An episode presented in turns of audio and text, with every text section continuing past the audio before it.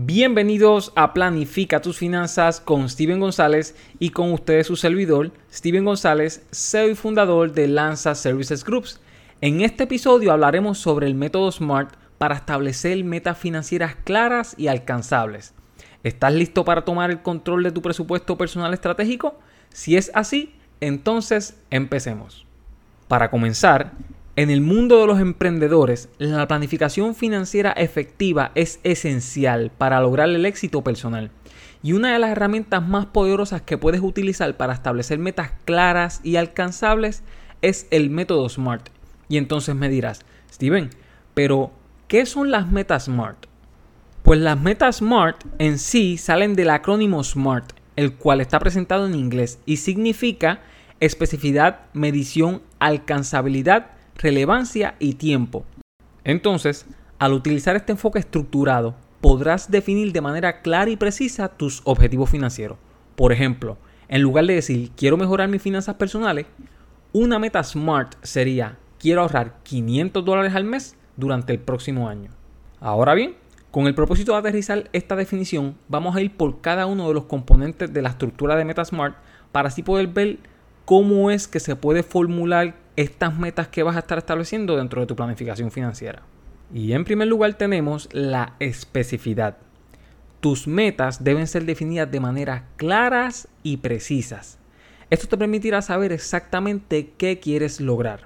Recuerda siempre evitar metas vagas y ser lo más específico posible. Y en segundo lugar tenemos la medición. Tus metas deben ser medibles y esto te permitirá evaluar tu progreso y determinar si has alcanzado tus objetivos. Establecer una meta como reducir mis gastos mensuales en un 10% te brinda un punto de referencia claro para medir tu avance. En tercer lugar tenemos la alcanzabilidad. Tus metas deben ser realistas y alcanzables dentro de tus circunstancias y recursos actuales. Considera tus limitaciones y asegúrate de establecer metas desafiantes pero factibles, tienen que ser realistas. Recuerda, el objetivo es avanzar hacia el éxito financiero, paso a paso. Y en cuarto lugar tenemos la relevancia. Y esto es otro componente importante dentro de tu estructura de Meta Smart. Tus metas deben estar alineadas con tus objetivos generales y ser relevantes para tu presupuesto personal estratégico. Si tu objetivo principal es pagar tus deudas, establecer metas relacionadas con la reducción de gastos innecesarios sería relevante y te acercaría a tu meta final. Y por último, en quinto lugar, pero no menos importante, tenemos el componente del tiempo. Tus metas deben tener un plazo definido para su cumplimiento. Establecer una fecha límite te ayudará a mantener el enfoque y la disciplina necesaria para lograr tus metas.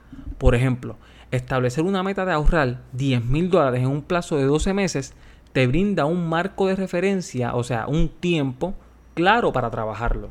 Y entonces, ya que tenemos el marco conceptual, ¿verdad? Ya sabemos las definiciones, de qué se trata, cómo, cuándo y por qué. Eh, vamos a poner ahora en contexto unos ejemplos. Para poder sentar todos estos, todos estos conceptos que hemos estado aprendiendo. Y vamos a poner el ejemplo número uno de una meta sin SMART. Mira esto. Sin SMART uno diría, ah, voy a crear un fondo de emergencia. Pero entonces, cuando ponemos una meta así, bajo la estructura de SMART, vamos a decir, voy a crear, mejor dicho, voy a ahorrar el 20% de los ingresos mensuales durante los próximos seis meses para crear un fondo de emergencia. Y entonces mira la diferencia que en la primera básicamente es una idea al aire. En la segunda ya hay todos los elementos que discutimos anteriormente, ¿verdad? Para poder hacer de la meta una medible, una alcanzable, una realista y una que pone el marco conceptual para poder asegurarse de que se ejecute. Podemos poner otro ejemplo, ¿verdad? Que nos ayude a clarificar este, este contexto de otra meta sin SMART. Mira esto. Saldar la deuda de las tarjetas de crédito. Y entonces, ¿cómo uno hace eso? pues no, no hay un marco de referencia que te permita ejecutarlo. Entonces, si lo ponemos bajo la estructura de Smart, mira qué bonito se escucharía. Mira, pagar mil dólares de deuda acumuladas en tarjetas de crédito en un plazo de tres meses, reduciendo tus gastos superflujos en un 15%. Entonces, fíjate la diferencia de decir, ah, saldo las tarjetas de crédito versus poner el marco conceptual que acabo de mencionar. La diferencia es mucha, es tangible y eso te permite ser, o sea, poder ejecutar sobre la planificación que te estés poniendo, ¿verdad? Porque lo importante de la planificación financiera es que pueda ser implementable. Y entonces, para ir capitalizando ¿verdad? todo lo que hemos estado hablando, porque reconozco que lo que se ha estado compartiendo en este episodio es un poquito denso para, para solamente un formato de audio, que de hecho te exhorto a que pases por la página web, que también está en formato escrito, todo lo que se ha estado hablando aquí, para que entonces puedas ir a tu paso ¿verdad? y repasar las definiciones, porque eso te va a ayudar ¿verdad? a poder maximizar eh, tu experiencia de estudio dentro de esta plataforma. Que entonces, para poder capitalizar todo, quiero presentarte esta historia, ¿verdad? Porque esto nos va a permitir englobar todo lo que hemos estado hablando en este casito de éxito que quiero presentarte.